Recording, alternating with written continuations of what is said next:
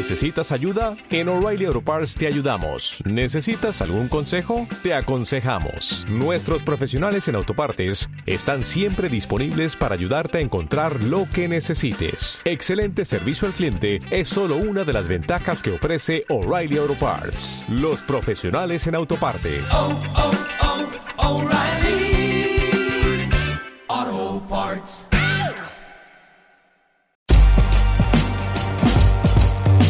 Hace pocos, no sé si lo viste, Fred, se publicaba una encuesta por parte del periódico El Mundo, eh, uno de los periódicos más importantes en España, y que era muy interesante que podemos aquí observar, y me gustaría tratar con, con toda nuestra comunidad, porque eh, precisamente en, este, en, este, en esta encuesta se hablaba de que la mitad de los jóvenes prefería eh, antes no tener trabajo antes que estar trabajando en un sitio donde estuviesen pasándolo mal o no les tratasen bien. Fíjate, de la franja de 18 a 29 años tenemos un 55% de los jóvenes que consideran que, no, que prefieren no, no trabajar, no trabajar si, si, lo están pasando mal. De los 30 a los 44 años estamos hablando ya de un 51% que el ocio, mmm, digamos que, que le da más importancia. Y de 45 a 64 años, lo que también es muy llamativo es que prefieren el ocio antes que, que el trabajo.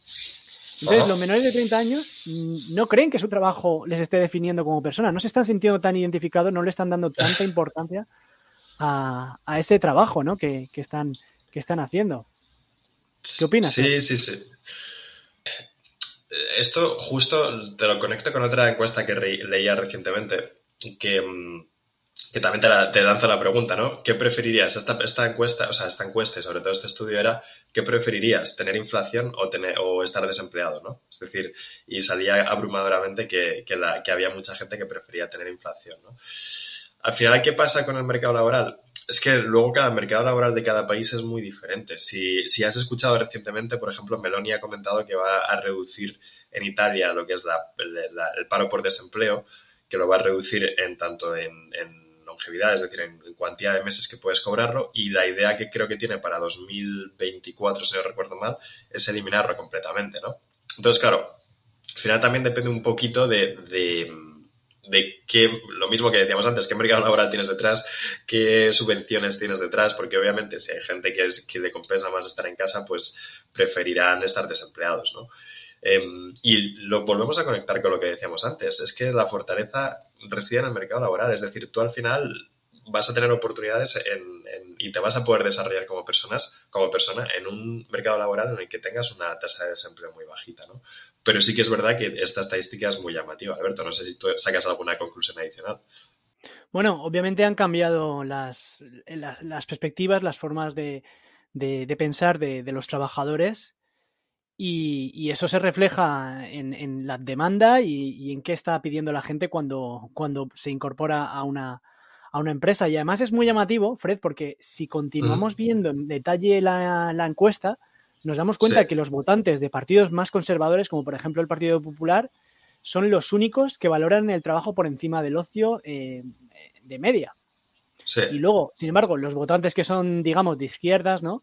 pues sí. prefieren no trabajar antes que ser infelices en su, en su empleo. Digamos que también aquí los valores de cada uno ideológicos también tienen bastante importancia sí, sí. ¿no? en, cuanto, en cuanto a eso. También hay estudios que dicen que la generación millennial también eh, prioriza más el bienestar en el trabajo más que, que que otra cosa, ¿no? Eh, es decir, para los empleadores también el hecho de ir dividiendo en generaciones, ¿no? Y segregando en generaciones para también saber qué prioridades tiene cada generación es importante, ¿no? No es lo, no, lo mismo quizás las preferencias que puede tener una generación como la millennial como la baby boom, ¿no? Sí que es verdad que esto que mencionas de la felicidad en el trabajo para nuestra generación, para la millennial, pesa mucho más que para generaciones eh, anteriores, ¿no? Eh, pero al final es un equilibrio claro. de todo, ¿no? Eh, que tratar de encontrar el equilibrio.